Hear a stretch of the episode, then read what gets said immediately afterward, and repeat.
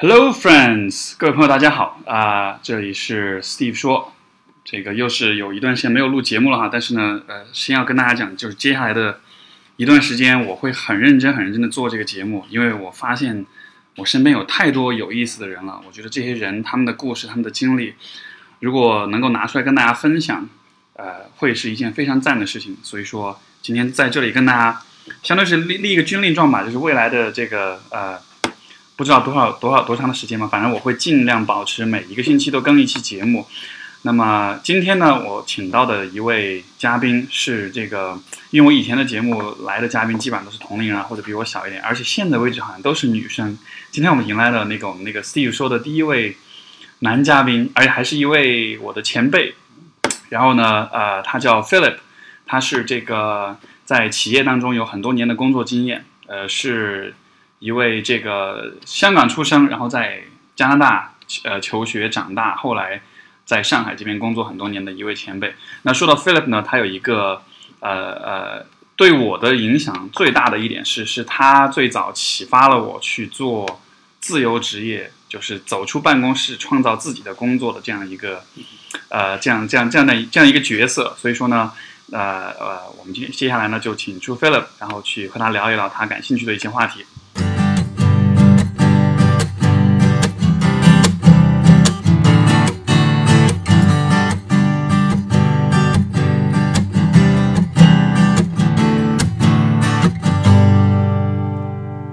好，Steve 好。嗯，其实好我，Philip，对对，你刚才说这个，我就想起来，我第一次见你的时候，当时你还没毕业，你还记得吗？在对，一还个在在对徐家汇的一个一个一个餐馆。对对对，然后对对对，然后当时我已经在做我现在工作啊，在比较 freelance，然后好像很自由一样，你又要什么时候出来我都可以出来这样状态。那个，因为作为学生时代，我觉得嗯那个是那个画面是一个怎么说，就很 mind 嗯 blowing，、就是很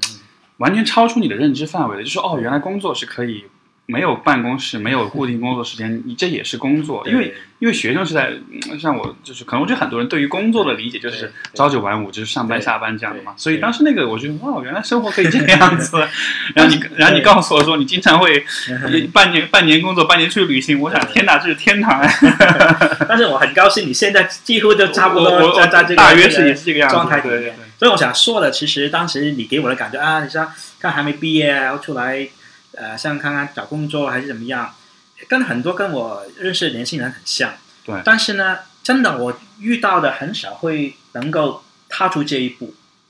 会会当时我也比较没觉得你 会会呃，我只是今忘了今的今天今天的状态，但是我现在想回想过来，其实也要七八年的时间，应该有啊，那个应该是我想想看，七八年的时间，零九零九年，零九年哦，所以只有对七对年的七年时间，七年时哇间，时间过得很快。六七年的时间，然后你我觉得你，我看你现在生活状态，呃，等等，我觉得这也是很很很开很开心，也羡慕的。啊，没有没有没有，我也羡慕你 啊！你现在生活也很舒服的， 对，所以所以就是呃，可以跟观众简单的说一说你现、嗯你的这个之前的这个呃 OK 怎么说呢，人生轨迹啊人是生怎轨么迹样的？ o 对， k 好。呃，我其实人生轨迹就是我在上海出生长大，我对是我六一年出生，嗯哼，六一年出生，今年都快五十五岁，上面就五十五岁。嗯哼嗯哼，啊、出生时候香港也是刚刚起步吧，当嗯时候，反正以为我是跟一个大部分香港人一样，就读书香港，呃，然后就十七岁的时候就去加拿大读书，嗯就去读高中的十一、十二班，哼，那个时候呃，在那个时代，然后六、呃就是大概七十年代， 70七十年对吧？然后那个时候去选择去加拿大留学，在香港来说是一个很、很普遍，当时也很蛮普遍吗对对对，哦七 OK 我去的时候是七八年， OK 呃，主要是我有些亲戚已经在加拿大， OK 然后就选了一个比较偏僻的地方 Calgary 啊哈啊哈读书，因为我我姐姐比我大一年，她已经先去了。嗯哼然后当时回想过来，这个学费的便宜的便宜的不得 了。我现在呃我如果没记错的话，大概是六百块加币一年，六百块加币一年一年啊一的年学费。啊哈，所以当时我想想，在在加拿大读书好像比香港还要便宜啊没，错没错当然还有生活费了。啊哈。那么我就呃去了读高中两年，然后就去呃本科，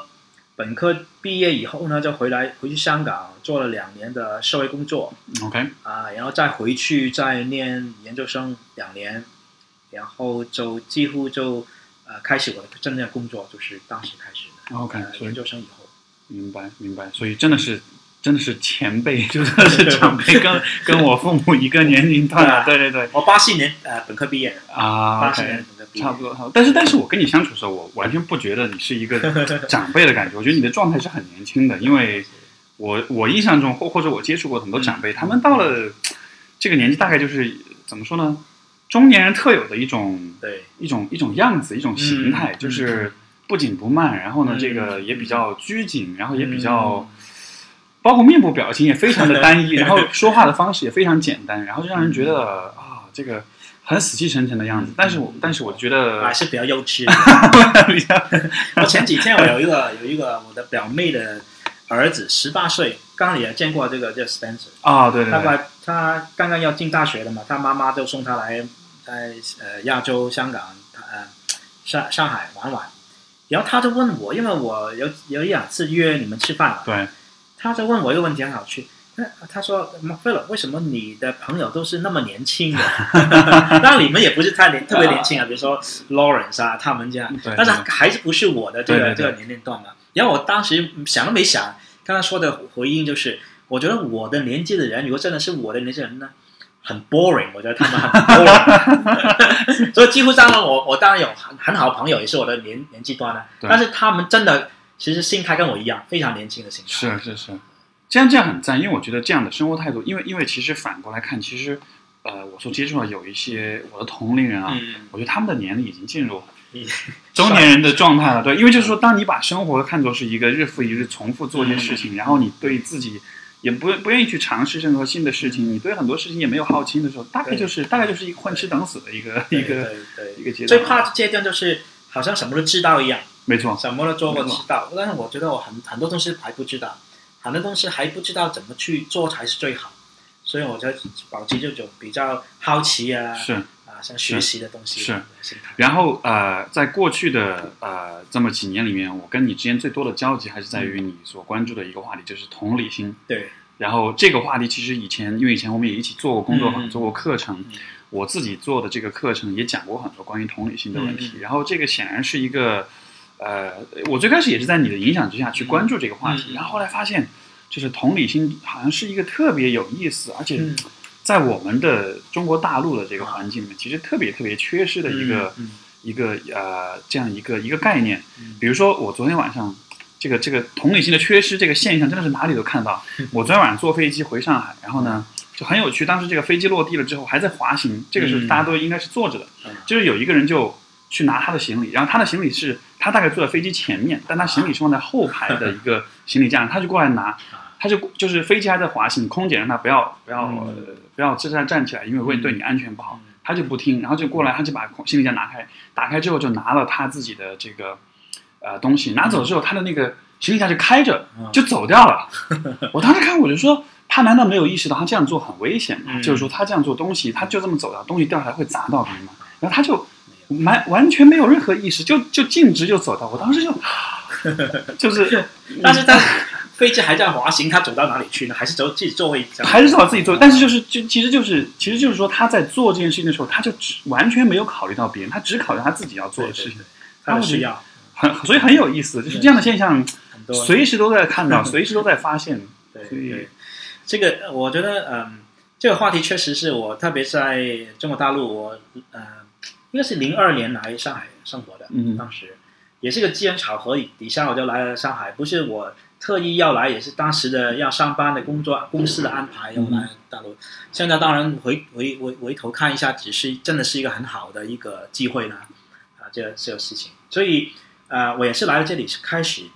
呃，把这个这个话题更加注意，嗯啊嗯，但其实我真正去注意这个话题，其实也跟我们的背景有点像。呃，我发现我回去念刚才说研究院嘛，对，是八六到八八年，对我在在在加拿大是念这个，我念是 counseling 嗯哼辅导心理学。嗯哼我发现我这两年里里面念来念去都是念同理心这个东西，嗯哼因为我们读这个 counseling program 也不是非常 clinical 这种，嗯哼不是在临床很多，都是针对一些比如说已经正常的人，怎么去通过辅导能够让他做得更好，或者是会去建立新新的习惯。嗯哼发现不同的课本不同的这个班里面讲来讲去就是这个嗯这个东西，怎么去更有效的去表达同理心，怎么去进入你的这个那个对方的世界里面。你会怎么定义同理心呢？或者是简单来说，就是我觉得它是本身是一个呃能力来的，嗯哼，本身是一个能力，一个综合能力，嗯哼，啊、不是独立的一个能力。嗯啊，这个能力是什么意思呢？就是通过这沟通里面最能够体现出来哼，，嗯哼，就是我能够比较客观的去理解你的想法、嗯哼，你的观点，嗯能够感受到你的情绪，哼，嗯你要把这个理解能够反馈给你。哼，OK，就简单来说，同理心就是这个嗯意哼思，就是好像这里说会换位思考啊嗯哼，等嗯等。哼，因为我理解同理心，就是说从神经学的角度来说的话，它是因为人们的这个大脑里面有一部分的神经元，它其实是所谓镜像神经元嘛，就是说它能够嗯比如说当我看到一个人嗯他表情痛苦的时候，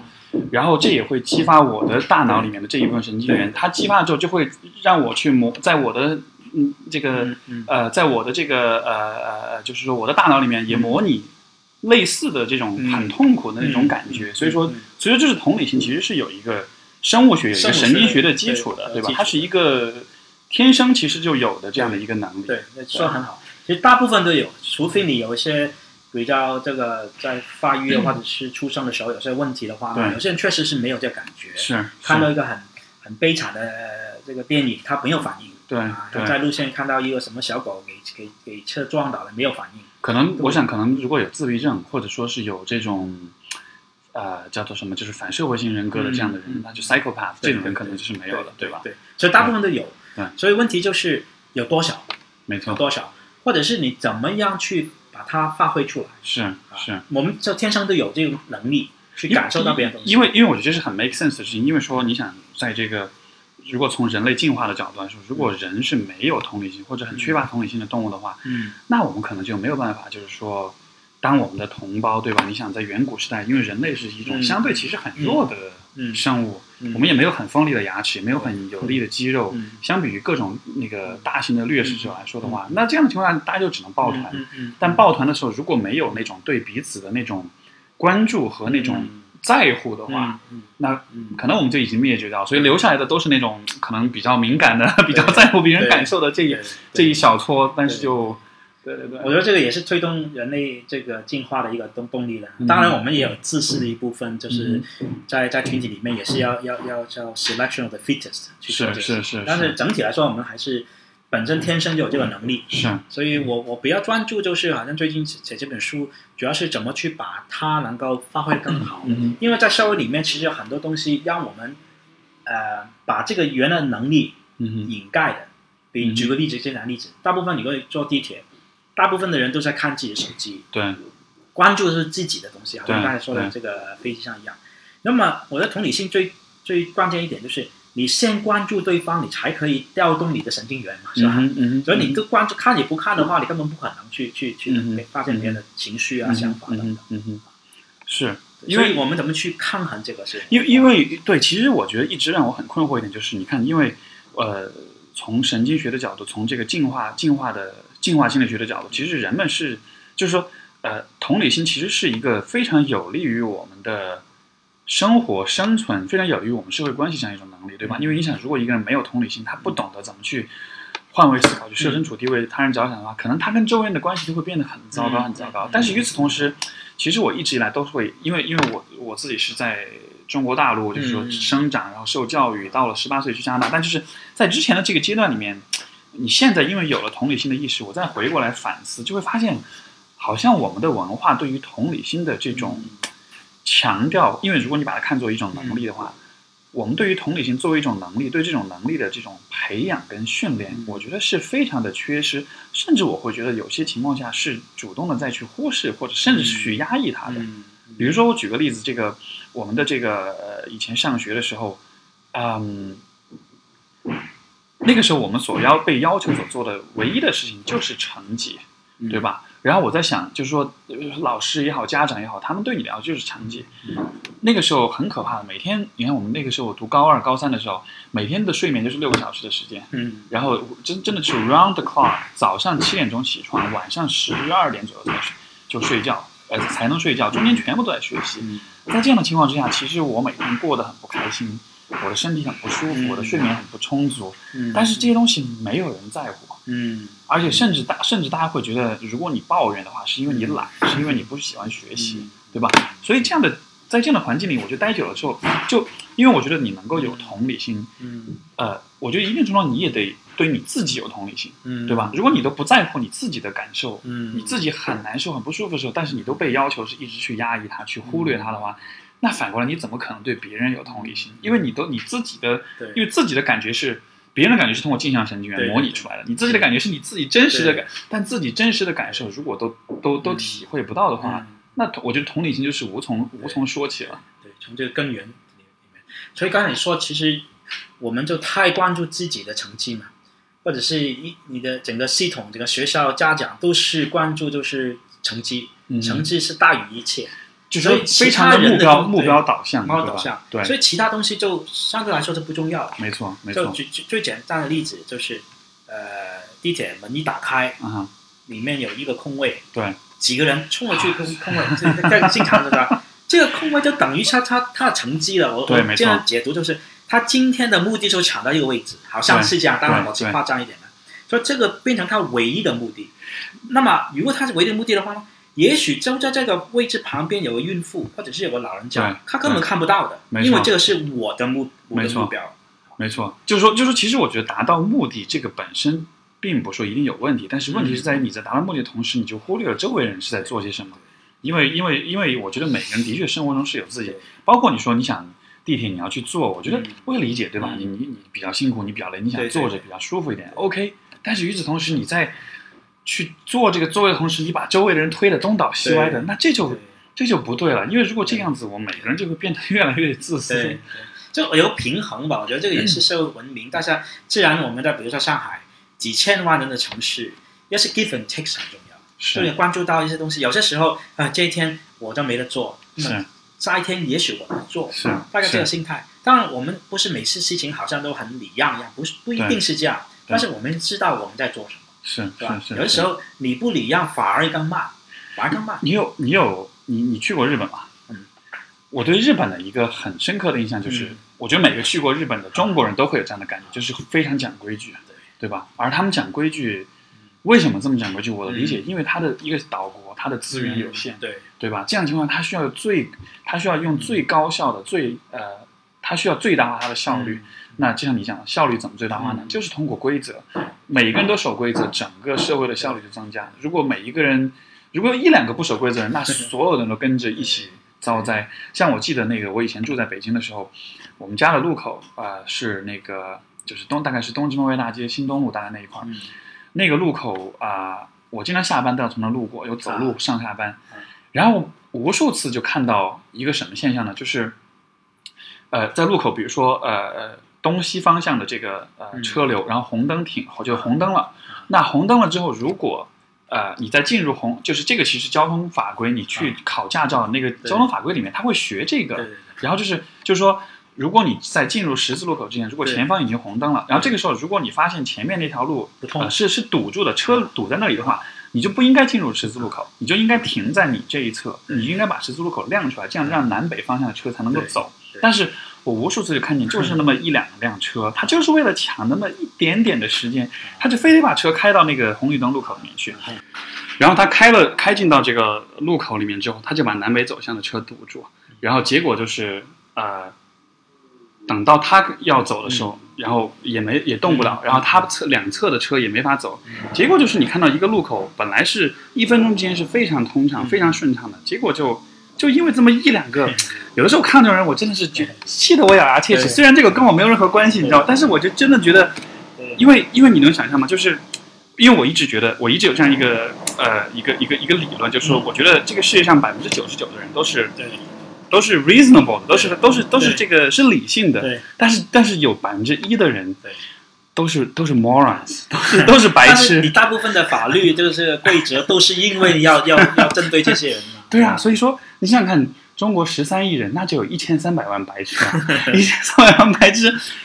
这个也堵不住少路，嗯也堵不住少对啊，很多啊，其实很多啊，而且像这种堵住路口的人，绝对就是百分之一里面的人。而我们的整个交通系统或者整个社会运行的效率，就会因为这样的一些人，他做了这样一些很自私的事情，然后然后整个的效率就会被慢下来。所以我看到这种事情，就会有一种很强烈的一种。但我觉得这个真的是也是现实的一部分，永永远都是这样一个 bell curve 是吧？永远都是有些 outlier，肯定大部分都是没问题的。其实好像现在我们坐地铁在上海都是一样的，对安检，对每个站都要安检，对，好吧？啊，当然我们要制造这个昼夜，这没办法了。嗯嗯每、每个安检的位置都要聘请四五个人在做这里，当然从整个这个 employment rate 好事啦。但是你想想，就是大部分的人，比如说我们经常进入这个东西都要安检没，错背包都要安检。没错，其实就是百，好像你刚才说的，就是可能百分之一可能不到的人，对可能也许会带一些违禁的东西。嗯哼你说上海有没有恐怖分子？也许有，但是个低的很低很低。是但是整个系统就是为了这个是。百分之一服务。我觉得我我不知道，说到这个地铁安检，我不知道你有没有观察过这个安检这工作人员？我觉得他们的工作真的是对这个世界上我觉得最悲惨的、最没有存在感的工作之一。对因为你会有的时候我会观察啊，就说你会看到那些人，就说他让你安检，他只是伸一下手让你安检，其实很多人根本就不不 care 你看 他。我，我觉得这也很有趣，但是我很容易，我们当时很容易去判断这个事情的。但是你想象，其实很多因素在里面。嗯哼首先刚才说了，就因为我们要增加这个就业率对，这个是对一下子平均很多人，对这些都是年轻人，对这些人就可能刚刚毕业不久。对，我我我会觉得这些人学历也不会太低的，嗯哼，可能中学毕业以上的这嗯个哼嗯东西。然后呢，有一个概念就是，我们的父母或者是父母的父母都有概念，就是要找一份稳定的工作。 ，OK 我就想象这工作确实很稳定的，啊是不是啊因为他是对对吧政府的这政个府工的作你在这个东西里面对， ，OK，所以这个而很你稳说定出去，我在政府工作对呀，这也是对很啊很啊，对对对，工作是时这样间也非常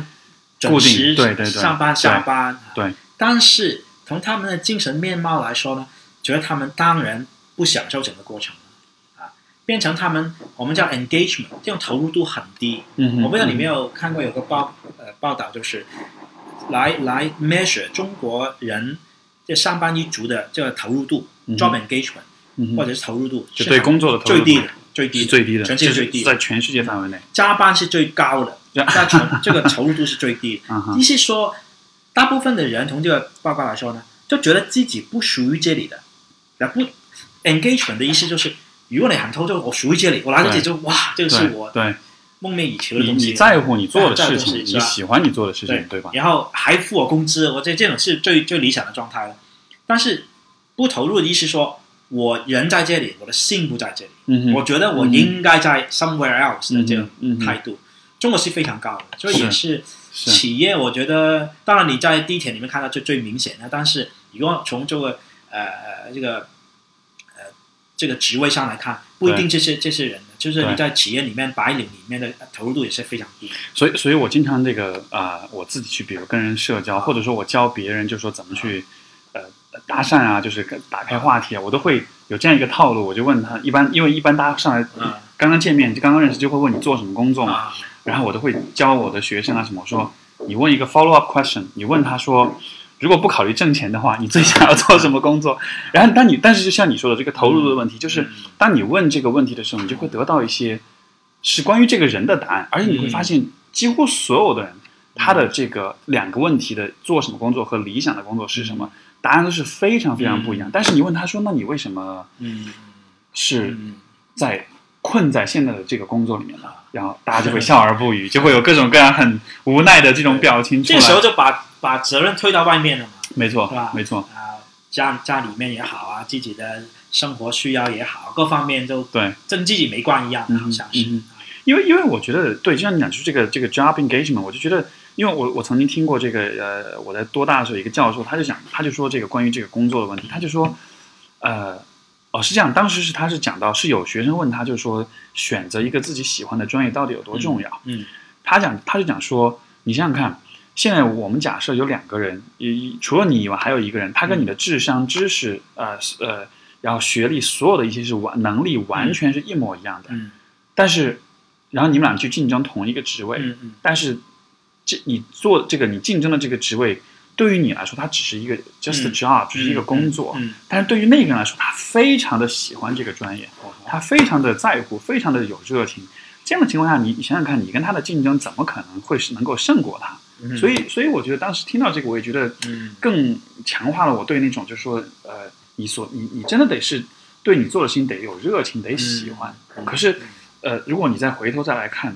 我们这一代人，八零后也好，九零后也好，其实我们成长经历中，呃，我们所习惯的激励的、嗯自我激励或者来自他人的激励的方式，很少很少是跟 passion 是跟这种嗯喜欢、跟嗯自个人的这种情感是相关的。嗯我觉得更多是被 fear 是被恐惧所驱 动。如果你不好好学习，你就会怎么样？对对你就考不上好大学，你就找不到好工作，就都是用这样一种 fear driven 的这样的一种因为至小这呃从从小都已经是在一个竞争环境里面，对这读书这个 schooling 就是一个竞争的这个机器嘛，嗯这不是真的是跟 education 好像扯不上很大的关系一样，嗯我觉得这个蛮可惜的。但是也没办法，像中国人口那么大，就主要是这些人口大国就有这个问题比较严重，嗯嗯资源有限。是但是也是每个人的机遇不一样啊，有些时候，好像你这也是一个环境长大，但是你有一些有一个机会让你去反思这个问题，让你能够嗯挑开这个这个这个框框。哼，所以所以你知道吗？我会有这样的一种呃推测或者一种设想，就是说，其实如果我们看学校的教育体制，呃，不管是中学还是大学，我觉得他们就是这个部分，我觉得我的理解，它其实对人们就未来长远来讲，其实它对人的生活的影响会越来越弱。嗯因为真正能够让你，因为对简单，其实不光是中国大学，对我觉得在现在在北美、在欧美的很多对，呃，很多人对于这个大学这个大学教育的意义，其实也有很多的质疑了，嗯因为欧美的这这个呃教育，它也变得越来越应试化，也变得越来嗯越功利化，但是它真正能给你这个人的人生带来多少的影响？所以我会觉得，其实更多的时候是需要我们在毕业之后工作之后，需要在我们自己有时间精力的情况下，就自己去学、嗯去看、去读，嗯因为至少对我来说，啊、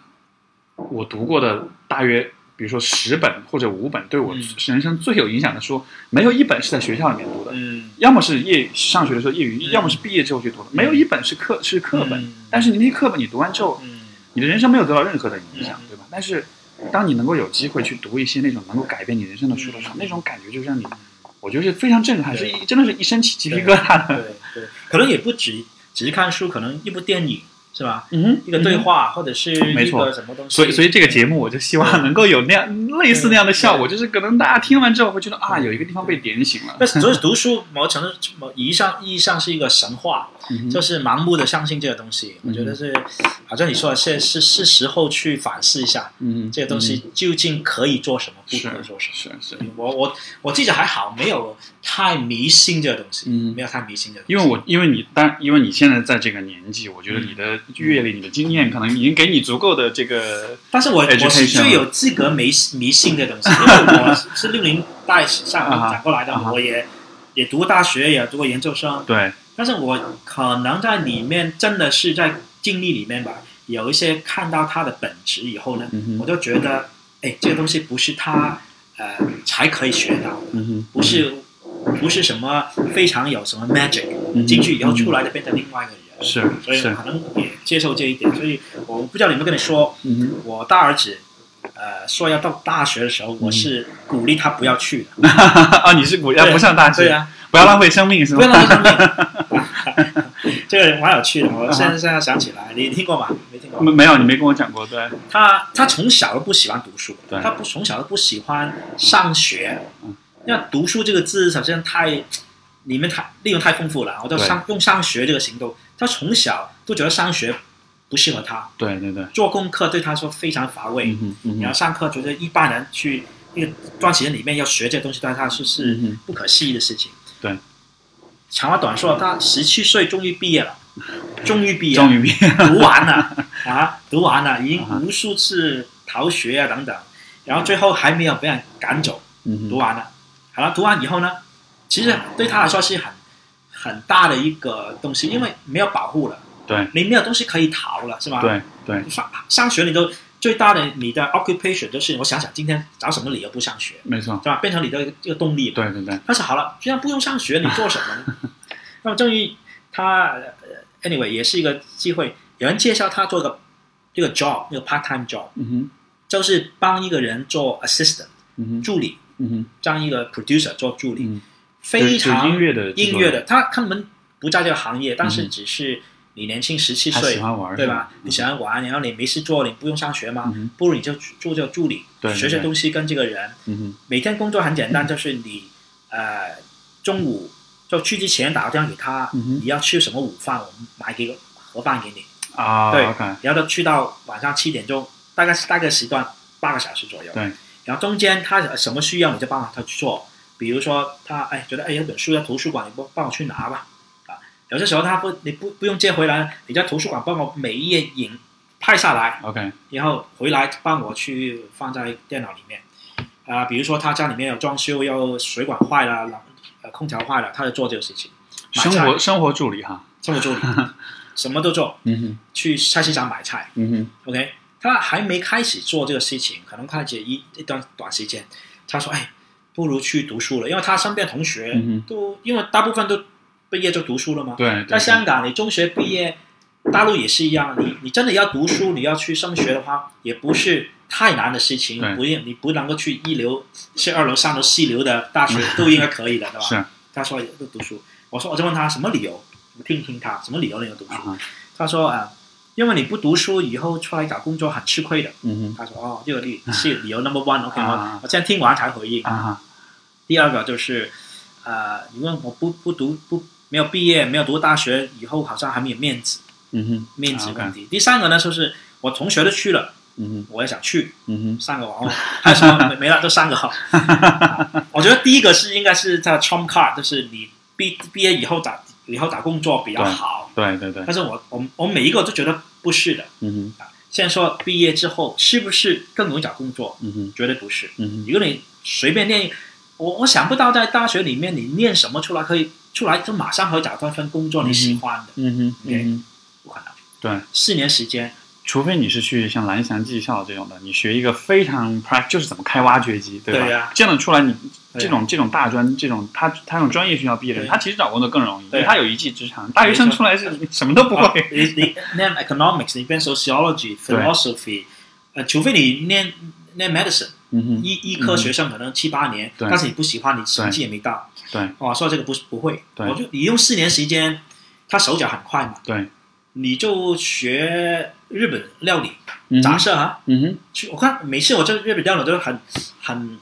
很很乐意看他们做这个事情，因为对他们很投入。对你做这个事情很投入的，对对因为对用刀的嘛，是是你要是处理食品的嘛，是，很我觉得很投入这个事情。如果你真喜欢的话，你就用四年，也许你是师傅出来的。四年如果学日本料理的话，应该是很厉害的人物，对我不吧？管你学什么，你四年做什么，你应该是一个非常不错的人。对对同样一个读书四年在大学混混搞搞搞四年出来，跟你四年你的就业的机会比他好很多。我说第一没个，我说其他同学去跟你去没关系的，人生的路要自己走的，嗯哼他们去做什么对，你不不要跟是吧？嗯哼有没有面子不说，老爸说你你有面子就有面子。 所以讲过一次电话，他以后就没有没有做这个事情了， OK，就终于都没没去。你把他想要读大学的梦想给他，对呃，这个想法给他扼杀在呃是摇的篮之中。 但是，但是我跟他说，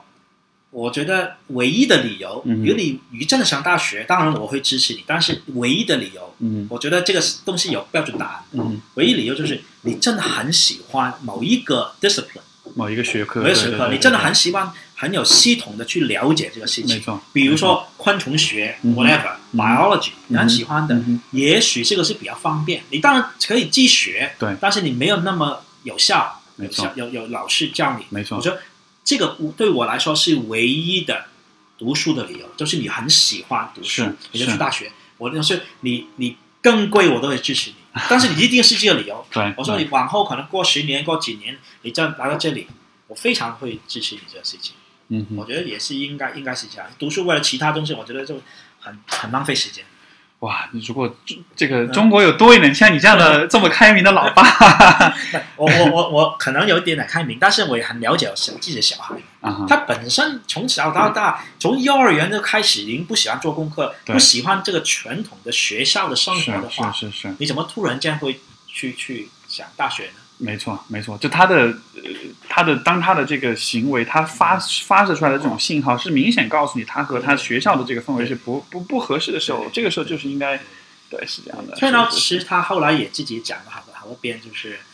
啊、他只是也是试探一下嗯哼， 父母的看法了，就是试探一下啊，OK，因为这个是应该这样说出来，大部分父母都会答应他的。嗯哼嗯哼嗯他哼就看看你的是不是这样那想。哎，因为因为因为我也想到，就是说这个，我有一个嗯，我父亲的一个朋友，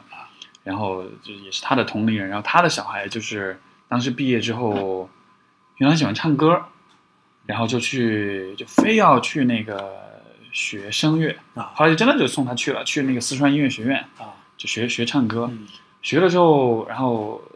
出来，后来就在一个某一个歌剧里面做那个就是 backup singer，、就是那种嗯嗯，呃，就不是是不是叫做首席的这个嗯唱，他可能是第二或者第三啊后辈这样的一个一个一个一个一个一个机位会置。，等机啊一会个这样一个机会，对，但是但是就做段时间，后来又又觉得啊，这个也没有什么发展，然后后来又去好像又去电台，又去做什么嗯这样那样的，就我我我觉得也是有这样的人存在。然后呢，我觉得他们选择他们的路，呃，就说，呃呃，虽然我理解像你讲，就说读大学可能，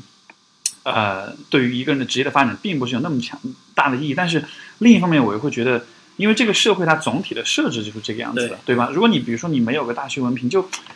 你也可以想办法，就是绕过这些规则。但是，但是你在绕过这些规则的同时，你你要需要付出面非常大的，你的对你的代价就是你，呃，嗯就是你没办法得到这个按，就是服从这个规则所带来的一些好处对，而且与此同时，你需要面对的其实是更多的不确定性。嗯，我觉得这种或许这种不确定性，可能才是很多人真正害怕的东西。嗯对，因为你想，这个英文里面这个职业这个词是 occupation，对吧？嗯我就觉得很有趣，很有趣，嗯因为 occupation 就 occupy，就是它是、嗯 occupy 本来是占据的意思，就好像你感觉你的职业就是要占据你的生活。嗯嗯你的生活被占据了，你才没有闲工夫想更多的事情，嗯对吧？但是如果你发现你生活没有任何东西占据的时候，嗯像比如说嗯，当时我在你的启发之下，我开始自己做 freelance，、我自己做自由职业的时候，那个是我就每天面临的一个一个很大的痛苦和一个苦恼，就是我每天有大量的时间，我不知道做什么。就我的工作我也做，但是有大量时间我不知道做什么。对，然后那个时候就有很强的一种渴望，哎呀，这是我找一份工作，让一个人来帮我安排一些事情，我就被 occupy，我就被占满了，这样的话我就觉得安心了，对对吧？所以我，我我不知道在你的呃这个你你你现在的就你之前你的这样，你会不会有这样的感觉，我就是需要用一种东西来 occupy 你自己？呃，有过的，有过嗯的，但是我觉得我自己的比较幸运，我就悟到这一点，是我读大学的时候，本科的时候嗯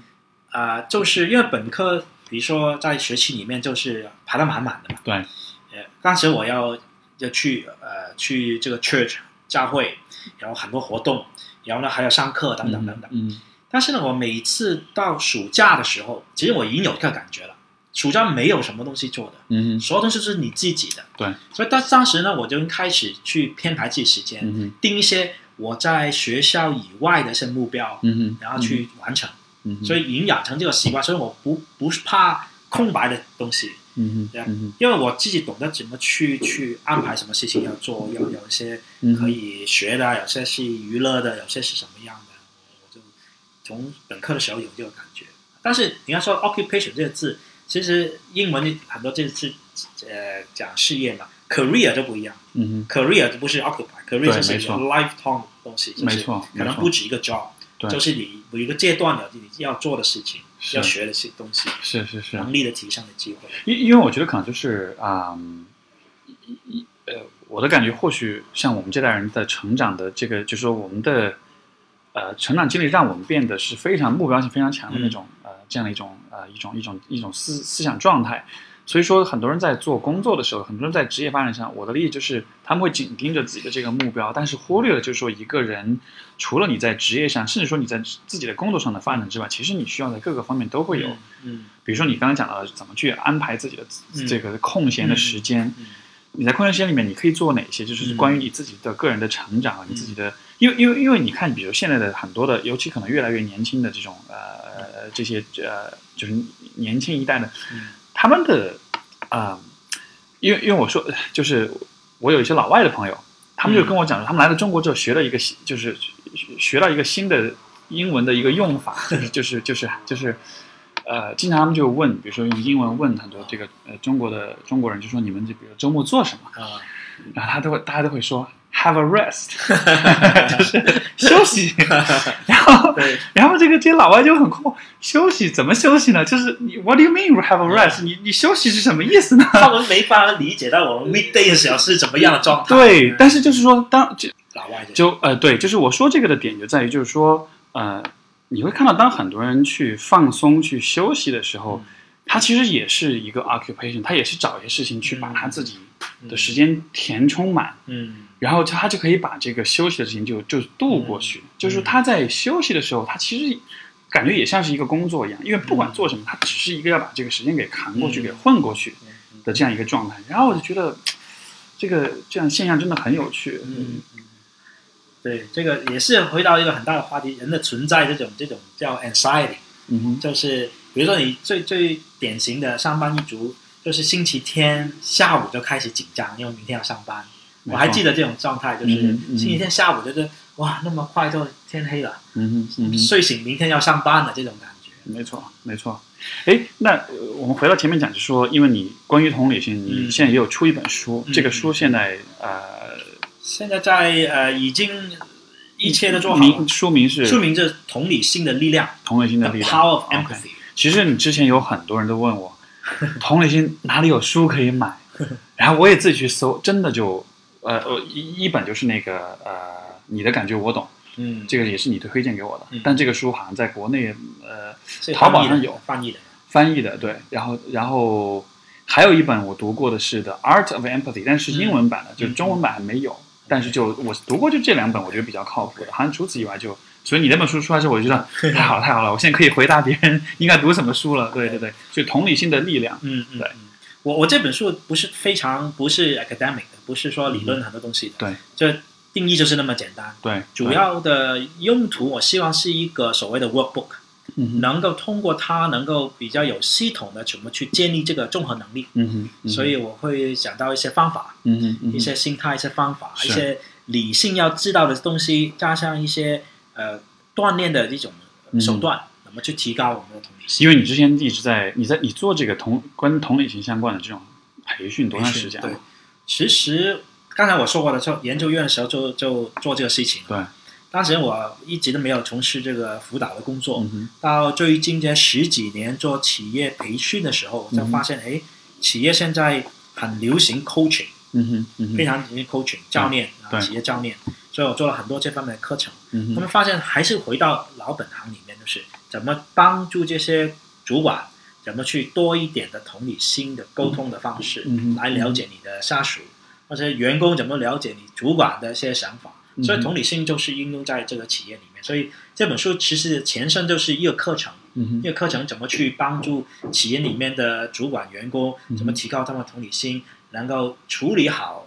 企业里面的这个团队里面的问题沟通，包括跟客户互动里面的一些、嗯哼哦一些呃方法，没错，让你的客户跟你打交道是舒服的，对，让你能够更把握好这你的客户的这需求在哪里。这个我记得就之前你提过一个说法，就是说怎么样跟人说话，你怎么样能让别人舒服？嗯嗯嗯好难啊，其实， 或者对于很多人来说，我觉得是非常困难的事情。就是就是因为我后来你你当时提了这个说法之后，我也有问嗯我的学员也好，嗯或者是其他周围人，我说你会做哪些事情？嗯你在跟别人交往，你会做哪些事情让别人感到舒服？ 很多人听到这个问题，就是对，还就是讨眼好睛都别人瞪一大样了，对，就觉得我我我不知道哎，但是好像特别特别的重对，要。我觉得是我我反而反过来问，就是我们会回想一下哪些对话你觉得不舒服的，没错，当中有什么元素？其实很多时候把这些元素去掉，比如说打断别人就不舒服 了，打断本身已经舒服很多了，是不 是啊？对，啊，加上比如说同理心来说，如果能够把对方表达的观点能够从你的口中能够适当的去复述确认，对方也感到舒服，嗯是哼吧？嗯哼。谈一些对方愿意谈的话题就舒服。没错，呃，说到这个，就是我经常在那个，就是我做咨询的时候，嗯我经常都会看到有一个现象，包括我经常会用的一个方法，就是说，呃，因为有很多来找我咨询的人，可能他们和他们自己的伴侣嗯之间可能有一些，比如说人际沟通啊、嗯关系上的这种矛盾冲突这样的。呃，然后呢？但是你如果去跟他们深入的去交谈，你会发嗯现他们的父母也是用同样的方式对待他们的。啊但是呢，当他们在描述他们父母对待他们的时候，自己的感受的时候，他会描述的很清楚。嗯但是我让他去想，你这样对待你的伴侣，你的伴侣会怎么想的时候，嗯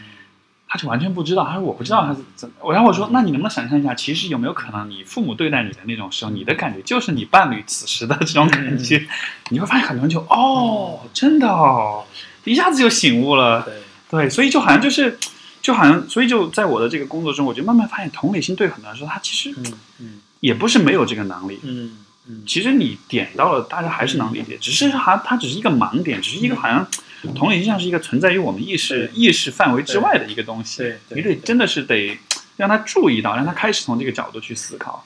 这样讲其实也真的不是不是太容易的嗯这事情，但是最少我我的用这个比喻吧，嗯哼就是我们说啊，呃英文你要你要 step into the shoes of others，就是你能够站在对方的立场来看，对但是往往你做不到这个动作呢，原因是你还穿着自己的鞋，嗯，你穿着鞋怎么去对穿人家的鞋？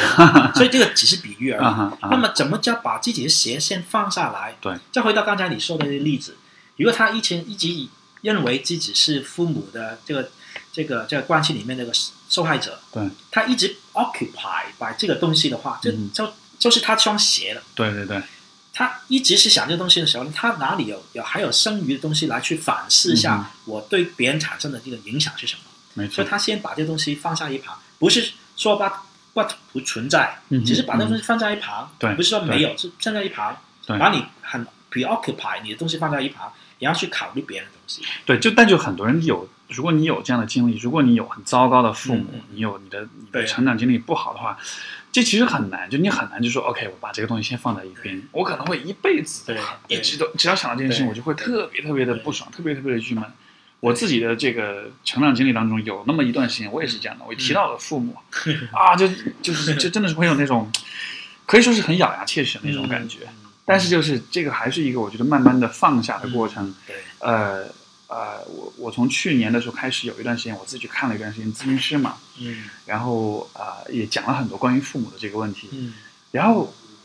最后得到的结果是什么呢？我本来会以为说啊，我看完之后，呃，可能我就可以跟我父母又重新变得很亲近了，嗯或者说我重新就跟他们就很怎么样了。嗯结果后来发现，最后结果是出乎我的意料是，从这个这个过程结束之后，我发现就是放下了，就是它根本就不相关了。嗯，当我想到父母的什么冲突、嗯矛盾、苦大仇深的事情的时候，以前我想我会觉得这是特别重要的事，后来我发现这嗯一点都不重要，啊跟我一点关系都没有，你就一下就觉得这个事儿跟自己是完全不相关的。然后，但是在你有了这样，你你把这个东西放下之后，你有了这种解脱之后，嗯然后你才会去开始真正开始思考、嗯 o k 我这一生我这辈子到底要做什么？因为在你你放下这些东西之前，你思考的似乎都是我要怎么去嗯修正自己，我要怎么去嗯 fix 我自己嗯。但是当你当这些问题不再是问题的时候，你才会真正开始想，OK，我我作为一个独立的个体，嗯我要嗯我这一生我要实现些什么，我要去达到一些什么。所以这个是一个很很，我觉得这个 很有趣，很也是很大的话题，就是对怎么放下，放下可能正如刚才说的，不是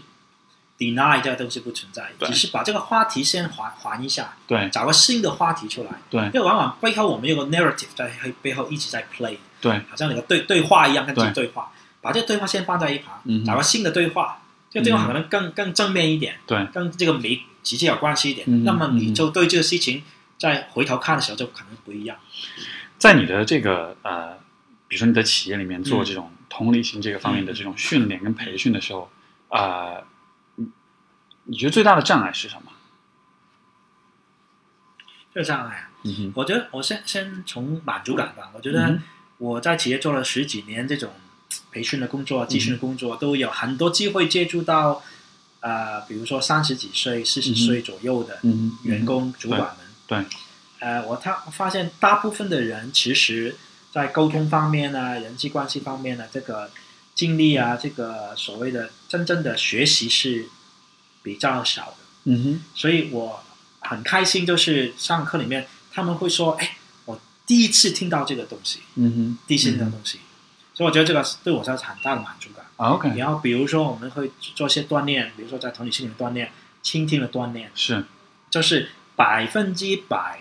倾听对方 OK，这种状态嗯哼就他们说也是很新鲜的事嗯情，哼，嗯哼，因为他们我们习惯就是我们不会给你百分之百时间的嘛，对，我还要兼顾一下我的手机，是兼顾一下我其他东西嘛。是，所以是听的东西，听的过程里面只是片面的听，对，很很不完整的听对。但是在课堂里面，他们就会有这个感受。嗯哼，这下子呢，他们会觉得有有一个感觉，就是很轻松的。嗯哼这个东西是不是我带有很多目的的来听？我的嗯哼目的只有一个，就是明白你。 ，OK，所以我觉得这个是一个大的满足感。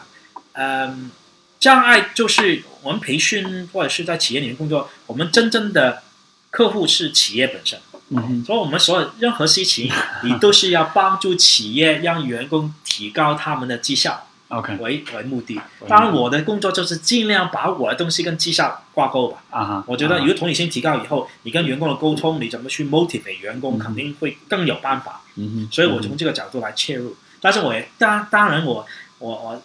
心底里面很很渴望，就是他们不要单单用在企业里面，嗯哼，用在家庭里面嗯，用在生活里面，嗯哼，这个个才有意义的嘛。有时候东西都是为了企业赚钱啊。所以我的回答你刚才的问题，就是最大障碍就是局限性。嗯我我能够接触就是在企业的这个环境里，就他的对话，他的场景对都是在企业里面，对但其实生活中你能看到它是有有很限强的这种很有应用，限对吧？？很有限哎，因为因为我我我猜，因为你现在的这个书是已经已经已经已经开始发售了，在网上准备发售，我就以为可以发售了。最主啊要是因为我是呃，它呃上面写是香港香港籍嘛，啊，中国 OK 香港籍，因为大陆现在对中国香港籍特别敏感，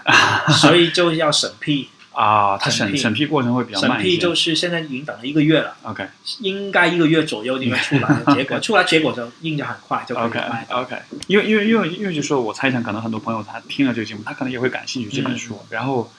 呃，因为你刚才也讲，就是说那个这个书它更多针对是企业里面的这种嗯嗯啊、嗯场景。嗯那如果当比如说呃有什么人他买了这个书之后，他去看，嗯你觉得你的这本书对他们在生活中的应用，你嗯你觉得有些什么样的一些建议？就是说怎么样去把这些东西也应用到生活里面去？嗯嗯嗯嗯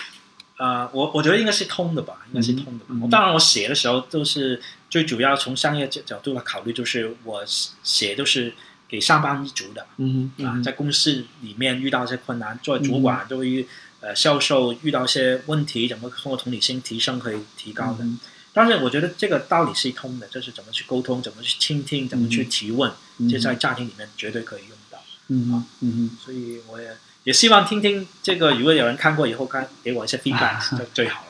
呃，我觉得这的确是一个很很缺的一个一个部分吧，就是说，至少现在为止，我在市面上看到，我认为这方面做的，而且因为我觉得你的你的书，包括你做的课程，我最、我最喜欢的一个方面，是因为你关注的其实理论东西很少，嗯你主要是去通过实践让他们去亲自尝试。像之前我记得我们一起做课程。我现在为止印象最深刻的一个练习是什么呢？其实不是那些特别复杂的，就是一个事情，就是你当时让学员们就是一分钟时间盯着一个地方看，嗯然后目不转睛的看，嗯什么也不要想，就只是看，对就有点像冥想，有点像 meditation 这样的，对。然后你会发现，很多人会觉得哇，好难啊！对嗯但是，但是当他们这么做的时候，我觉得，因为前段时间我也写一篇文章，就是讲说，也是关于这个通过冥想来训练自己的这个自控力，嗯， 这样的话能让自己能够更好的去、嗯去控制住自己的情绪、自己的想法这样的。嗯我觉得是同样一个道理。所以就是我觉得这样一种实实践性的嗯，因为呃，你像北美的这种就是 self help，就是这种呃嗯自我帮助的这种书，呃。这些出版商们都知道，买这些书的永远是同一批 人，就是同一批人，他们看了一本书不管用 Self-help，junkie，对，然后再下一本，然后再下一本，就是他不断的去买。为什么不断地去买？就是因为这些书不管用，嗯他读了之后，他只是道理懂，但你做不到，对吧？对所以说，我觉得怎么把呃认知上的东西转化成行为上的东西，我觉得还是得靠尝试跟体验。所以嗯对，当我在看到你做的 program 的时候，我就觉得，哎，对这里面有很多的对对实践，对所以这样的情况下，可能或许转化成他实际的行为的概率可能会更高一些。确实是，我觉得这个是非常，特别是我们这学院派出来的，在学校里面待的久的人，就是知道东西越多，你以为自自己能够做到，其实可能反而是相反的，越知道越多，可能做的越少。嗯所以我希望这本书的，就是理论是最基本的应该有，但是接下来应该大部分是可操作的。嗯你回去怎么做，嗯哼做起。比如说举个例子啊，举个例子，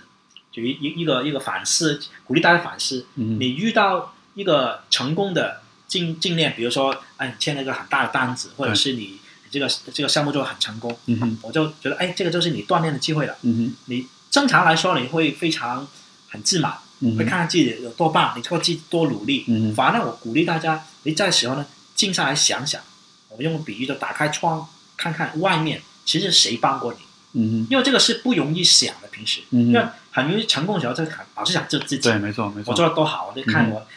一想努力，现在 pay off 了。对对，但是你就是利用这个经验 trigger 你去做一个平时不会做的事情，嗯就想想谁帮过你。嗯哼，反过来也是一样，你遇到失败的时候，你很容易去怪责旁人，你看看这个人没有给我这个东西，嗯哼，没没有错，配合。但是想想我的责任在哪里？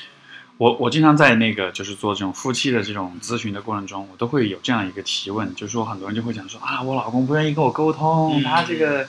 对吧？就是这个呃，在这个就是跟不愿意跟我讲他的心里话，不嗯愿意这个怎么样，然后我都会问说，你觉得在这样一个过程中，你起了什么样一个作用？嗯你的角色是什么嗯？其实也是间接的去说，呃对吧？这个这个状况造成不是完全是别人的，可能有对方的因因素，但是反过来一定也是自己做了一些什么事情，才导致了对方对你是这样一个姿态。所以所以对，就是这样的一种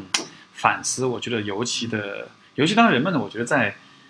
呃状态不好或者情绪不好的时候，就很容易用一种攻击性的方式去指责别人，这很容易，这对这也会让自己感到自我感觉良好，但是这并不会改变或者解决任何的问题。从从心理健康来说，这个这种发泄一下，我觉得也是好事。但是你要定个时间时间段，比如说十分钟啊哈或者是一个小时，你可以发泄一下。但是对你知道你在做什么，对对对的目的是什么？然后接下来就还是要想想是。这个事情我的责任在哪里，嗯我可以做什么。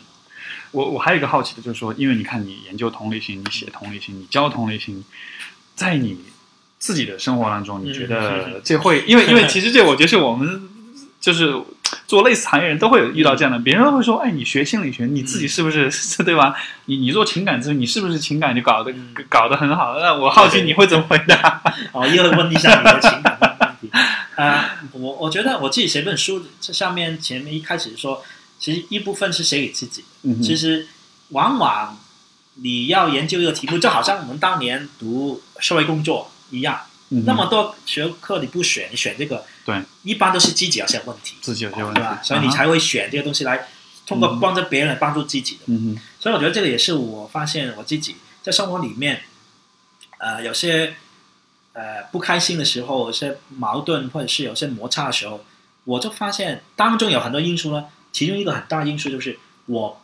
不能够非常有效的站在对方的立场来考虑问题，嗯哼嗯哼我太过自以为是，我以为知道，我以为我的观点是唯一的观点。嗯嗯哼就是那么简单，这个嗯应该都应该可，我们都明白道理，嗯嗯但是就做不到。因为因为如果你要在每一个状况之下，每一次发生矛盾冲突的时候，你都去想，就是设身处地的去思嗯考。我的感觉是这样的话，会让整个思考过程变得非常的慢。嗯，就是说，因为你需要不断地停下来，让自己停下来，然后去想对方是怎么嗯感受的。嗯就好像，嗯但是好像我很多时候我一着急，就会倾向于把这个思考过程变得很快。对，对最快的过程当然就是不考虑别人的过程，对对吧？因为快本身也是一个迷信嘛，什么都要快，嗯你哼快做什么呢？是吧？你对快去哪里呢？你是对，找错方向你快没用。所以我觉得我们也不是圣人，我也绝对不是。所以有没有矛盾有，嗯只哼是可能在过程里面你就能够提醒一下自己，我嗯可以多考虑一下，如果我嗯对方是这样，如果我是对方的话，我会怎么样？嗯啊哼，站在对方的立场来想。嗯哼我觉得这个能够这样去想，不不一定保证百分之一百是这样做，平时保持这对个，但是对你对知道你需要去想，我本身就是对我来说是一个很重要的一步。就是有一个思考的一个方向，未必你每次都想到，但至少你有这样一个选没择错。没错啊，OK，哎，那比如说像你你你呃，比如说面对你你儿子 Michael 他的那个呃他的职业发展，嗯对吧？他的这个选择这个路，那这个和你对于同理心的这个。这方面的关注，我我不知道这有没有任何关联吧？因为因为你你看，你是让他不去读大学，我觉得哇，对对对这种这是我我我或者换换换一个角度来问，就是怎么能让更多的父亲鼓励自己的小孩不去读大学？我觉得这个不当然不能够 generalize 给其他人啊。啊 我觉得，我觉得能够读大学，我我觉得我我回想到像我最好的朋友就是大学的同学，对， 呃，其其实我就不是说不不读大学，而是说是就是能够去让呃让父母更多的尊重孩子的这种天性，去去去认识到，去对承认他们的天性是这样子，他们应该选择适合自己的。对，那从这样的一个角度，你觉得呢？我觉得如果从这个角度应该有关系吧。嗯哼就是你从小你观察他的这个、他的这种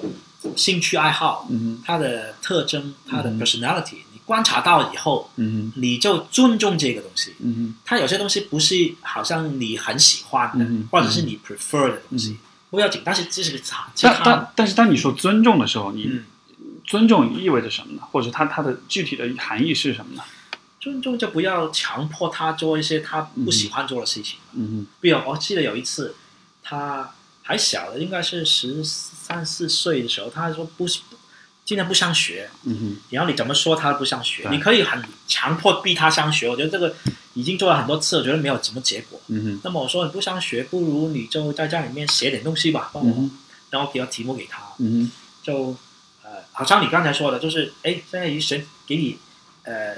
世世界上所有的资源，你会做什么呢？对啊，他当时也写了，我我还在我电脑里面，有一天找回来看，他在想，哎，我想去呃去到非洲，嗯然后呢，我能好像有变魔术一样，能够帮助一些这非洲的穷人， ，OK，还怎么样？然后呢，我就玩魔术，然后去哪里玩魔术？嗯他内心的话，所以我觉得这一次也是我跟他一个通过这种写东西，能够能够去去呃分享的一个他内心的话。不上学不等于他不学习不思考，但是我通过这个能嗯了解一下他想什么东西。对，其实对对对，其实你，我觉得这个，我觉得这我我所看到的这个是，呃，我觉得很棒点在于你是真的在有花，有尝试去真的了解他，嗯因为我觉得好像很多父母对自己的孩子的了解就止于他是否有满足社会期待，嗯，对吧？就是我对你的了解就只、嗯就只是到对你你有没有努力学习这一步，但是嗯并不是真的了解对你努力学习或者不努力对学习你真实的想法怎么样的，对但是你会给他这样一个机会去表达他自己，对，嗯，对我我也知我也知道学校是做什么的。嗯哼，所以我不不会把所有责任推在学校里面，或期待学校做一些我应该我做我们做的事情。嗯是，是所以是有个平衡在这里的。啊所以好像你说的就是，呃，我不是，因为很多我觉得很多父母是他是学校的 extension，嗯哼嗯哼，回来就做学校的工作，就好像对对对要逼对他做这个功课、这这个考试等等。对。我觉得学校要做的事情，家庭有家庭的事情要、要做。嗯哼，不过这样的一个分工好像嗯怎么讲呢？就是，呃但我因为我在我自己的咨询的经验当嗯中，我说也会发现很多的父母其实，但我也不是怪他们嗯指责他们，因为其实如果你再往历史上追追溯，他们那一代人，他们接受的教育可能比我们现在对对差不知道多少倍，对对吧？那样一个年代，五零后、六零后，他们大约到七八十年代所接受的教育，我觉得几乎就是无无法想象的。但就是说，我们现在不得不面临的，我觉得我们这代人面临的一个很大的问题就是。父母那代有一个教育的断层，所以他们对我们的这个教育也有这样一个断层。而现在，我觉得到了我们这代人，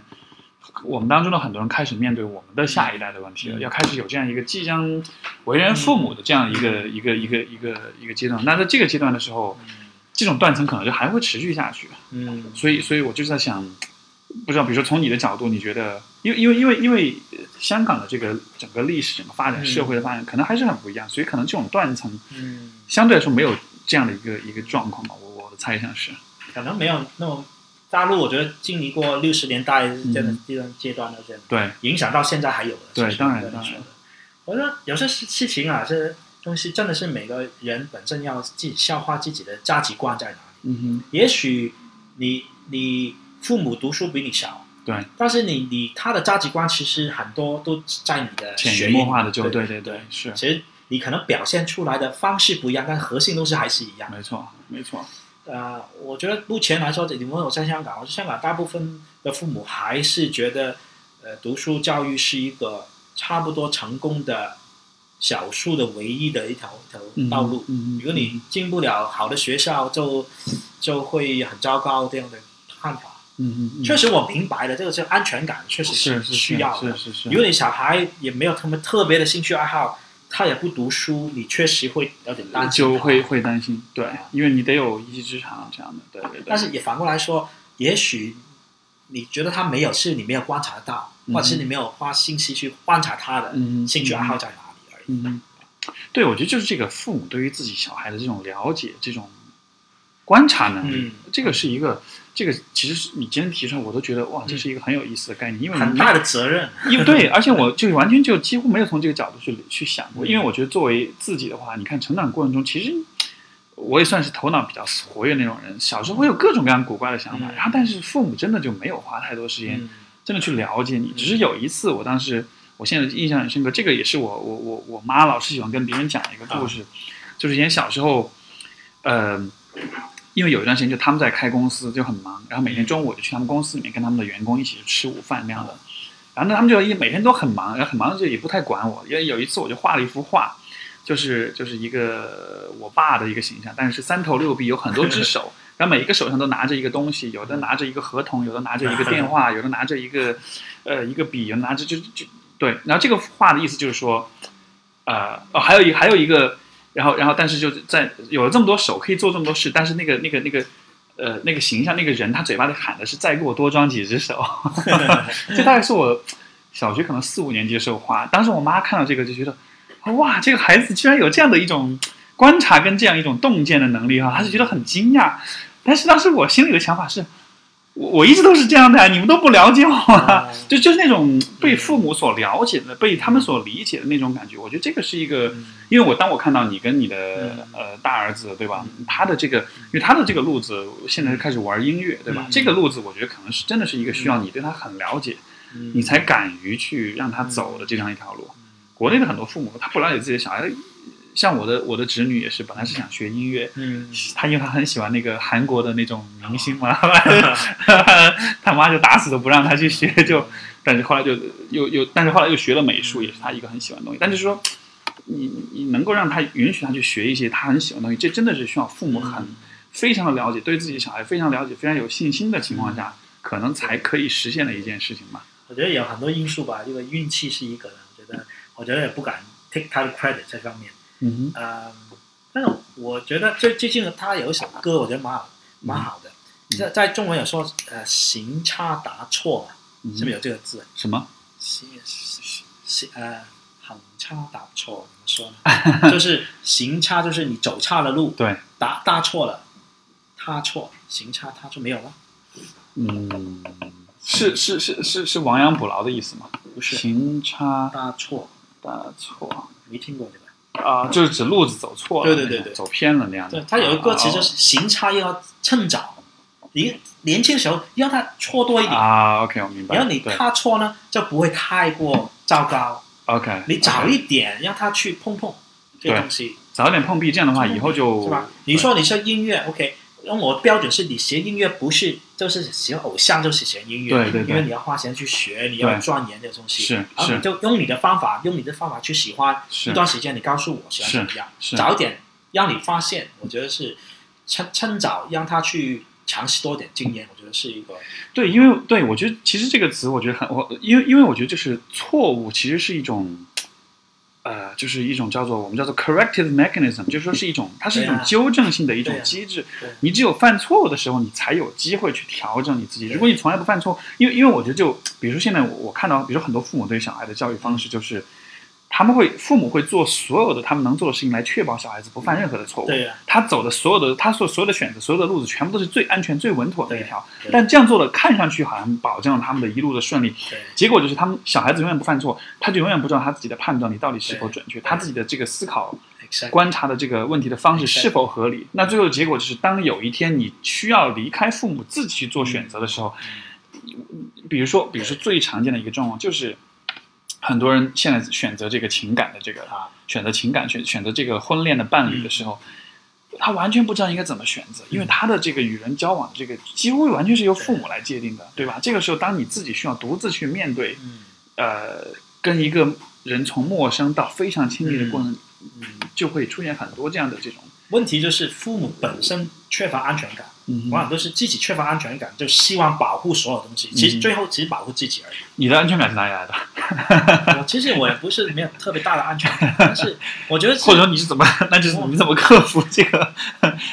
安全感其实也也也回到一个非常哲学的问题，就是人最后还是生老病死的嘛，嗯对，是吧？你是你你活到多久多久，这个最大不安全就是这样。我觉得你你说呃，你你去区分职业是不安全哈，突然间没有时候没有钱，这个是都可以熬过去，但嗯最后啊，人的死亡、 对，生老病你都是要面对。我觉得这个你早一点看看到这一点，觉得就就这样来一次、是吗？嗯 give it a try 没关系的，我觉得这都可以试一下。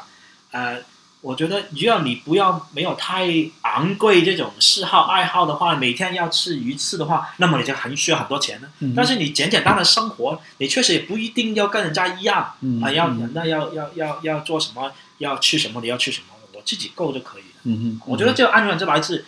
我自己知道我需要什么东西。嗯哼，你要来到这个世界上只有一次，我怎么去好好的去过好这一次？说到这个，我想到就是之前，嗯、因为呃，平时我自己，比如说经常自己一个人待着的时候，也会想各种各样的乱七八糟的问题。我想的最多的一个问题，显然就是人生的意义是什么。然后，因为你知道，呃，这个就是因为这个一这个话题最开始我的思考，在大学时候，因为读了存在主义哲学，嗯那个时候大概的，呃，当时的这个他们的观点就说，呃意义是靠你自己去创造出来的，对吧？然后呢，这样的一种一种角度支持着我走了很多年， 嗯但一直走到大约今年左右，嗯这个这个这个说法突然不管用了，我突然觉得，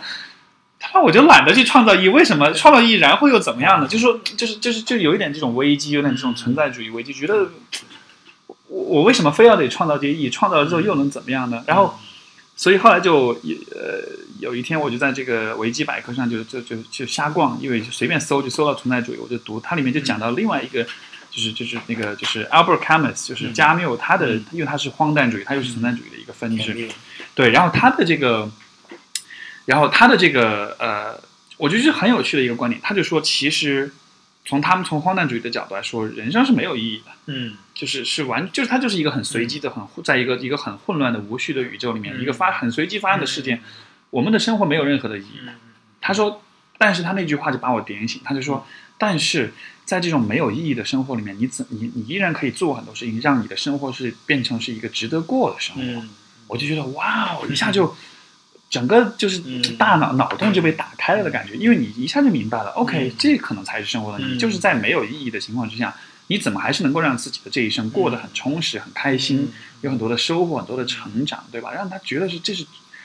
到你可能我想人生终点的时候，你回头看嗯觉得、嗯好值得啊！这一生这个整个这个 journey，我觉得是一个对呃，所以所以这个就是说到人生意义了，就想到这么一个但是这个也是很很很真实的，就是这个想法，这个这个理解，其实应该应用在每一天每一刻里面。就是你不要等到明天才有这个意义，你今这个嗯 moment 你就要意义，否则你不知道明天有没有。嗯，嗯所以其实我最最佳的状态就是一个人，就是什么时候要离开，他真的不没有什么遗憾。嗯，我觉得这个是最就大的随呃时随时都离开都没有任何遗憾了。对，呃，你你你已经认为你要做的事情都做做过了，就 OK 了，嗯或者是你就觉得那么比较轻松的就会那你你现在有任何，如果假设啊嗯，你现在有任何你会遗憾的事情吗？嗯我我在想，比如说你现在的小儿子，你要嗯想要看他长大，会不会有这样的？我觉得这个这个是一种，不是切望，但是这个是、呃，不是你控制。我觉得这个意不是最大最大的。 OK 当然你要看到啊，这那么终有一天你要走的嘛，是不是？特别是我现在这个年纪才有那么三岁半的孩子，啊他可能在中学毕业时我已经非常老了，是吧？对对大学毕业已经是，所以不一定能看到。我觉得这个不要紧，我觉得不要紧，生命是他的，他看不看到，其实对他来说不是最最重要，他、啊他活得开心精彩最重要。嗯那么有没有我存在，我觉得这个当时有没有存在不是最重要。嗯我我应该说，如果是明天今天要走的话，我其实真的没有太多遗憾，没有太多，没有太多遗憾，哇，没有太多。嗯不过不过啊反说正这个书都写完了，说到现在审查还没有过，差没有过。所以可能这一次大你你至少要等到审查通过对才对可但以。听说听说啊，因为我也是也是加拿大国籍的嘛嗯，如果我当时是报加拿大国籍的时候，就不用审查了，哦哦，就所以是他这样，是就是香港人才要审查，奇不奇怪？这个这个对香港人是有有有点这个他防御心态太强了，是吧？我不知道为什么这样。啊。 啊，前段时间是香港的那个是哪个书店的老板，不是也在对啊？这我不我不知道，我们应不应该讨论这个问题啊？有 点 对吧？对那对用自己的方法回回回大陆嘛？对对对自对己的对，方蛮法有趣的，蛮有趣的，对对对。哎，不过我我还有一个特别好奇的问题，你看，因为你呃呃，Michael 就是现在现在他 Michael 是十九二年的，是现在是二十四岁， OK 对，然后你看二十四岁，大儿子二十岁，小儿子三岁岁半对吧？他们差了二十一年。对啊，这个这两次我好嗯奇，这两次做父亲的经验有没有什么不同？不同，很不很不同。嗯哼。嗯，我所以现在我就是非常开心也感恩，就是我现在生活状态，我没有一个工作 occupy 我，那所以我没有现在就 occupation 了对我要让他来 occupy 我的生活，让你小孩来，所以我嗯就比如说一早一早，我带他去，哎，醒过来，先平日，哎，去游泳吧，嗯对，我很喜欢跟他去游泳，我会看着他很自在，嗯哼嗯跟他去洗澡，让他自己洗澡。因为小孩以后小小，他自己可以洗澡，现在对头啊水， 这些 moment 是非常开心的事情。对啊，不是怎么惊天动地的事情，不是大学毕业。对，但是你发现，如果你要有个有个工作，你 occupy 你的话呢，嗯你没有心情去观察这些生活那么细微的东西。啊，我看以前我肯定经历过这个东西，对但是没有太多留下来的是啊感觉是是当时就是要应付啊早点对睡，哎，推给这个菲律宾女佣，你帮啊她照顾她睡觉对对，然后对你回我开始自己工作，或者啊是要要准备自己的事情，是大部分是这样心态，啊，也是可能现在大部分，如果你是三十几岁做父母的话，你你事业刚刚才起步不对，久没，错，没错，所以你这个平衡是非常难的。没错。所以我现经在常会而且看到现在很多父母都会很多，呃对呀都都把小孩拿给自己的父母去带没，错然后结结果就是对呀他自己根本就没有跟小孩的关系都没有建立好，好像这个问题就推到人家身上，没哦错，跟自己没没错，关啊、然后也很多也怨自己父母带的不好嘛， 这最最好笑就是对，呃，but anyway，我现在就处于一个状态，就可以有这个时间给他，嗯我觉得是非常幸福感很大，是是有这个这个感觉因。为你很专注于这件事情，对，嗯哼，对，嗯我哼觉得嗯，比如说每次你约我，都趁他睡午觉 的时候，他出来最好了，是吧？是，哇塞，因为因为我觉得可能现在我身边也有越来越多人做父母啊，然后就我觉得的确是一个很大的问题，就是你看，呃，大家的经济压力也很大，也需要嗯努力的工作赚钱，上班也很辛苦，对，然后带小孩子这边对于现在的我，而且我真的觉得现在这个一代人真的比一代人的命要娇贵啊！嗯现在的父母，哇塞，为那个自己的孩子那做多少的事情啊！各种补习班啦，各种出去玩啦，各种当然对，我觉得这样的好处是他们的见识真的是很一个一个，我记得好像是是你还是好像是你跟我讲的嘛，就说那个呃，就说那个初中生啊，上地理课啊，老师讲在哪里哪里，小小朋友说我全部都去过，老师都从来没有去过，小孩子全部都去过，嗯就好像他们的这个生活的条件越来越好，但嗯似乎给父母的压力也对也越来越大，而且衍生出来的婆媳关系啦、家庭关系的这种冲突啦、矛盾啦这样的，但是人类没办法，啊从嗯从这个人类的这个发展下去，还是要小孩。但嗯是往往好像我觉得是上帝捉弄人一样，就是 让你最不准备做父母的时候，生理上很准备，最好的时 候就是应该是二十几岁的时是候，吧？是是，十几二十岁的时候，但是你从从在生活在这个现代社会里面，你在其他方面是非常不足不足够的。也或许是因为现代的社会，人们的成熟的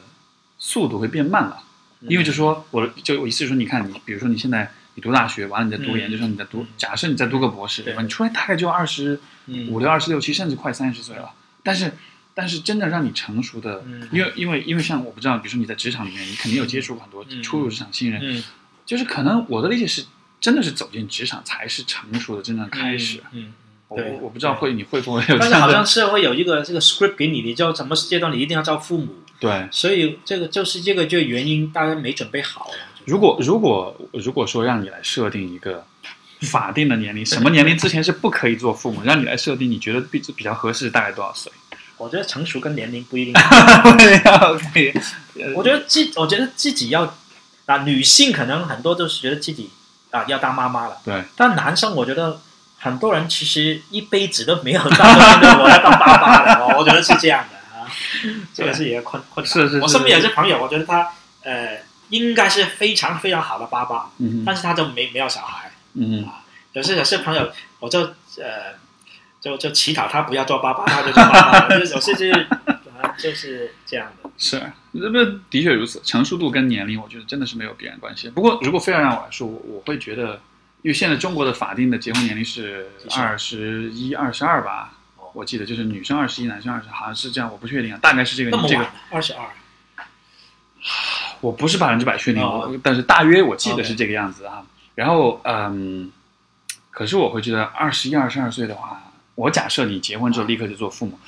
二十三岁左右。那个时候，是那个时候的人的心智的成熟，对我觉得哇塞！而且因为因为就是说，现在人的这个越来越晚熟嘛，因为就是对大家在学校里待的时间越来越多对，然后你需要学习的知识越来越多，你的这个工进入职场、进入工作的这个时间越来越晚，所以嗯说二十二三岁，我觉得呃可能这个时候跟对高中生的心态没有特别大的变化，因为你一直在学校里面的话，对。对，所以你你现在大前提就是在文明社会里面，社会这个学校，但是如果在农村里面，二十三岁就啊对呃很大了，你的你的工作可能已经非常独当一面了，是吧？所以所以就是可能，我觉得可能就说，可能就是人的这个呃生理上的这个、嗯嗯呃发展和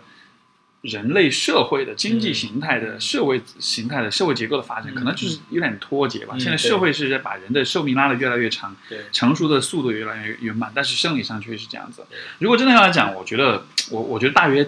大家在二十八到三十左右再结婚做为人父母，我觉得是比较好的，我觉得这个话题也很 大，因为什么时候应该结婚，应不应不应该结婚，不怎就么生小孩，这个太太有趣，而且是很重要的话题，我觉得这个因为因为因为你肯定不能说强制这样的，对吧？但是我觉得有有一个一个推荐的年龄，我觉得我觉得可能二十八到三十岁，因为因为大约你在你想你你我假设你二十三四岁左右毕业，你大约有了那么五年左右的社会阅历跟经验，我觉得这个时候才算是嗯同理心大概 练练够了，对吧？因为你你在学校里面，你在你做小你是小孩子，你学生学校里面，你你不太需要有同理心或者其他的很多的这种生存的技能嗯。我觉得这些东西真的还是在社会上， 你才能够去锻炼出来。所以二十八、三十，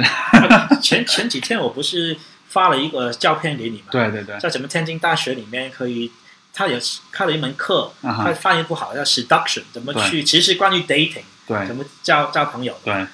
我觉得在大陆应该不止一家，应该大学应该有有的。但他说的在天津有这个这样的一个对对课程，对就是你的，对啊别对的啊，东西我就我觉得其实对啊，我觉得其实这些东西很有必要学对啊，，很有必对，要啊。因为因为因为不然你你去哪里学呢？你就没有没有对啊任何地方可以学。对啊三就是大学教育，它始终还是，因为我一直是觉得本科的这种教育，它的终极目的是让人进入研究生，进入去读硕士，去读博士，最嗯终它是往那个知识的就是 knowledge production，就是嗯从知识生产的角度去做准备，因为。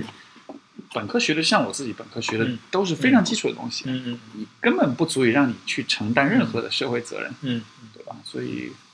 所以在中国刚才说的这种课程很有必要，越早越好，推的越早越好。其嗯实高中啊、初中都可以啊，是吧？嗯，怎么相处啊，怎么沟通啊？如果你的你的小孩，如果他们比如说小学、中学就开始谈想要谈恋爱啊什么的，嗯你会你会是怎么样的姿 态？绝对支 持，绝对支持啊！真的，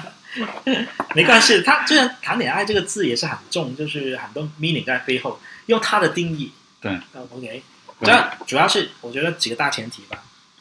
安全、安全，嗯也，要尊重。其实，在里面你最你跟异性的相处里面，最最好学到这个东西的嘛，对是对，吧？不要说怎么沟通啊、理解啊、嗯这种尊重啊、嗯嗯这种认识大家、认识自己啊，往往认识自己通过跟人交往里面的嘛。嗯嗯，没什么关系啊。所以是，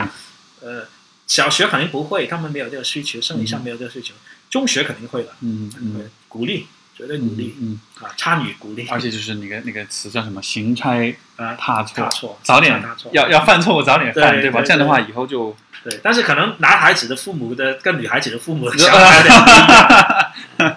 是 所以我我我是两个都男孩，是是是啊，这样也蛮赞，两个儿子啊，然后就对呃，这个，你们现在有所有人一起在就在一起，有这很样一小个很小，大儿子在在香港，所以啊他呃见面不是很多了。是啊，但是都都争取见面了，每次回去香港，有时候他过来一下， OK OK，呃，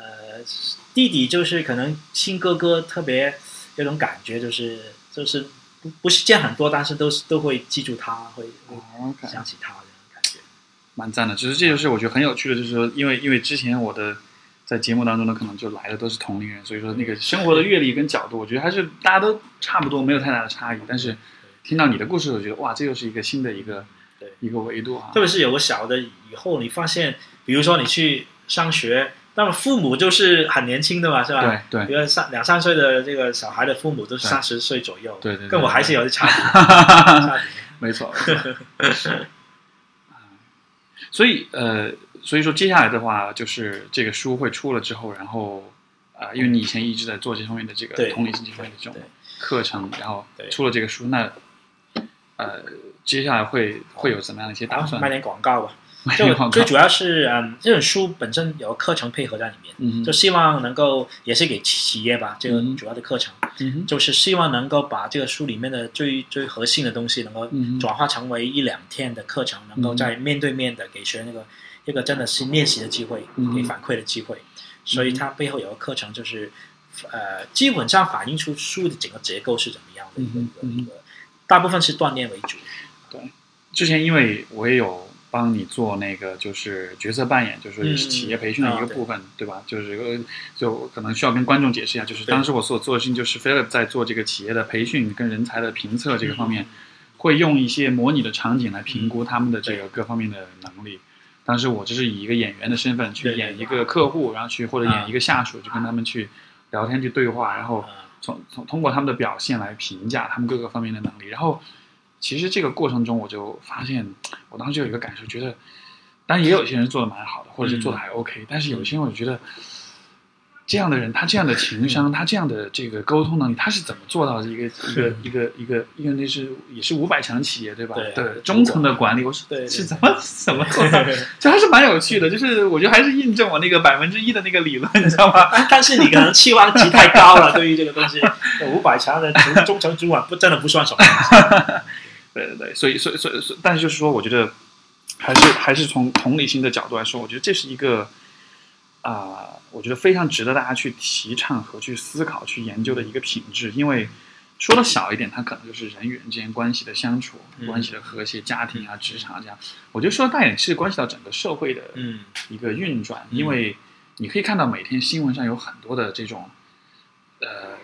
人性的冷漠啦，嗯这种跟对吧？这个看到有人受伤不去帮忙啊，嗯或者是怎么样，呃，这种是一个人倒在街头没有人管，嗯最后最后丧命啊，就是有很多这样的事情发生。嗯然后，呃，我觉得可能这一切的最终的出路，最终的这种呃解决，可能都还是在于，如果我们每个人能够更多的花一些嗯精力，能够稍微慢下来，能够想想看这个时候别人是怎么样的一种感受，可能有了这样一种换位思考，嗯我觉得可能很多的问题可能对多关注一下身边的东西吧，对，就是对别人的需求，就这整个社会文明的基础就在我能够关注到别人的需求在哪里。嗯，如果说如果说让你跟大家去分享一个，就是提升这种同理心的意识嗯，啊、这方面的这种技巧，或者他们可以做的一件、一件事情的话，嗯你大约会嗯，也许就刚才你提到提到过的倾听吧，嗯哼我觉得倾听是要听见表面起来看起来很简单，嗯哼你不说话就好像听，但是嗯哼你不说话跟听是两回事。嗯听是一个比较需要去去集中的一个一个过程啊，但是往往现代人就很难集中，很难去把你所有信息给予对方，嗯哼这个嗯哼这个难度。所以我觉得从这个可以从这个锻炼一下刚才你说的，嗯哼就是全神贯注，全关注，全关注。比如说你要听某一个人讲话，你就把你所有注意力给予他，嗯哼，当然你会走神，嗯你会有有一些联想等等。对对对，只要你发现，